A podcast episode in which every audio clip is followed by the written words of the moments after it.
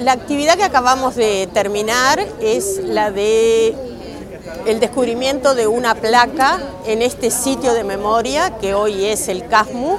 y que en el 76 era la Embajada de Venezuela donde secuestraron e hicieron desaparecer a la maestra Elena Quinteros. Una comisión de memoria presentó a la Comisión Nacional Honoraria de Sitios de Memoria una petición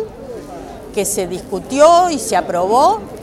eh, y hoy se está descubriendo este, esta señalización eh, que forma parte bueno, de una política pública de, memoria sobre lo ocurrido en dictadura.